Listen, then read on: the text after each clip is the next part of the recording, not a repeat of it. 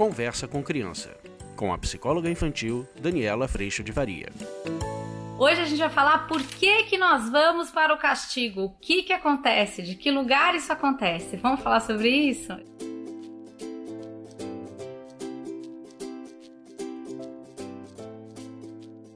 Eu andei pensando, fazendo quase que um scanner, né? Por que, que a gente vai para o castigo? E normalmente é muito importante que a gente perceba o quanto a gente tem uma sensação muito grande, às vezes, de raiva e irritação, e às vezes a gente também vai estar acompanhado de medo. Eu tenho tanto medo do que pode acontecer que eu parto com força para controlar através do castigo, para que eu garanta que nada daquilo de ruim vai acontecer. A gente vem trabalhando nos últimos vídeos o processo da consequência e o quanto eu entendo que a hora que a gente pega tudo isso para nós e o castigo nos convida um pouco a esse lugar, às vezes a gente pode deixar a criança num lugar de responsabilidade e num lugar, obviamente, de revolta e de bronca conosco, ao invés de realmente ter a oportunidade de refletir sobre as suas atitudes, as suas posturas e sim, o que que isso tudo tem de errado, tem de certo, o que, que precisa mudar, etc e tal. Mas é muito interessante perceber qual é o nosso propósito. Vê se você reconhece isso dentro de você. A gente quer controle. Normalmente a gente está num lugar de bastante irritação e raiva e normalmente a gente descarrega isso numa intensidade às vezes muito grande, colocando a criança de castigo, brinco, colocando na solitária e sim para tentar fazer com que ela seja ou haja do jeito que eu quero. E obviamente que às vezes a gente acaba encontrando é uma resistência muito grande, disputa, a criança se habitua a viver sempre o mesmo castigo, então ela começa a dizer tanto faz, e aí você precisa de mais força, porque daí você sente mais raiva, mais irritação, e aí você descarrega mais ainda em cima de um castigo maior ainda.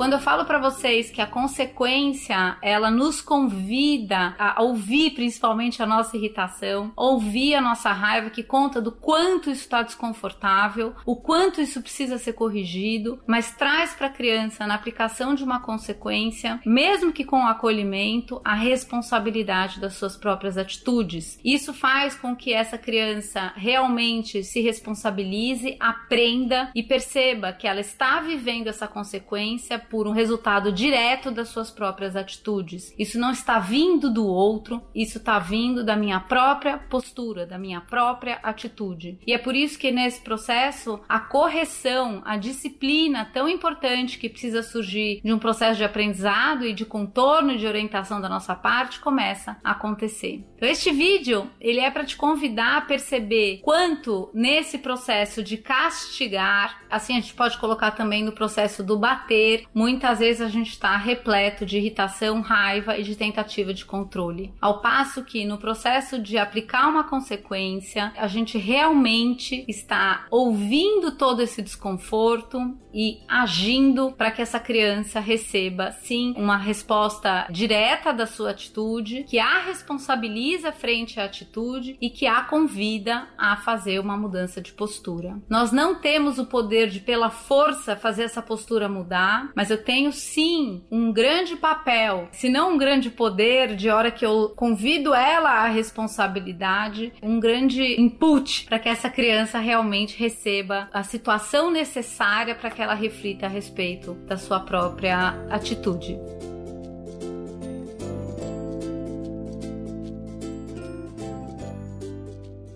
Eu espero que tenha feito sentido. Eu fico muito agradecida pela tua presença aqui. Eu espero que esteja clareando tudo isso. O processo de aprendizado ele acontece. A correção acontece, existe hierarquia, mas como eu faço isso, eu convido a criança à responsabilidade da parte que cabe a ela. Eu convido ela a perceber que a consequência é um resultado direto da situação que vem de uma postura que sai dela. Isso é muito importante para que a criança, junto, obviamente, do que eu acredito hoje, da presença do Espírito Santo, que ela também entenda que as atitudes dela, que as escolhas dela têm consequência e que quem vive a consequência, primeiramente, é ela porque a hora que ela perde esse contato, ela pode sim se colocar em situações perigosas, situações de desrespeito, de desconsideração de si mesma, às vezes até por conta dessa disputa de poder conosco, mas ela pode sim se colocar em situações onde, sem ter a noção clara de que ela vive a consequência, ela pode não perceber que quem se colocou naquela situação ruim muitas vezes foi ela mesma. E a hora que a gente tem esse contato próximo, a gente consegue levar a criança a esse aprendizado através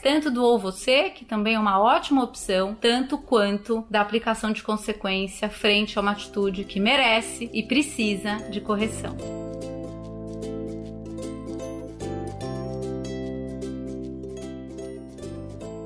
Espero que tenha ficado claro para você, que esteja clareando as suas dúvidas, que esteja aparecendo um pouco de como que isso sim acontece e de que forma acontece. Se você quiser aprofundar esse processo, eu te convido para vir para o curso online, onde a gente trabalha com exemplos práticos do seu dia a dia. E eu agradeço muito a oportunidade da gente falar sobre isso, a presença de Deus no meu coração e a sua presença aqui. Um beijo, a gente se vê na próxima. Tchau! Você acabou de ouvir Conversa com Criança, com a psicóloga infantil Daniela Freixo de Faria. Mande seu e-mail para conversa@danielafaria.com.br.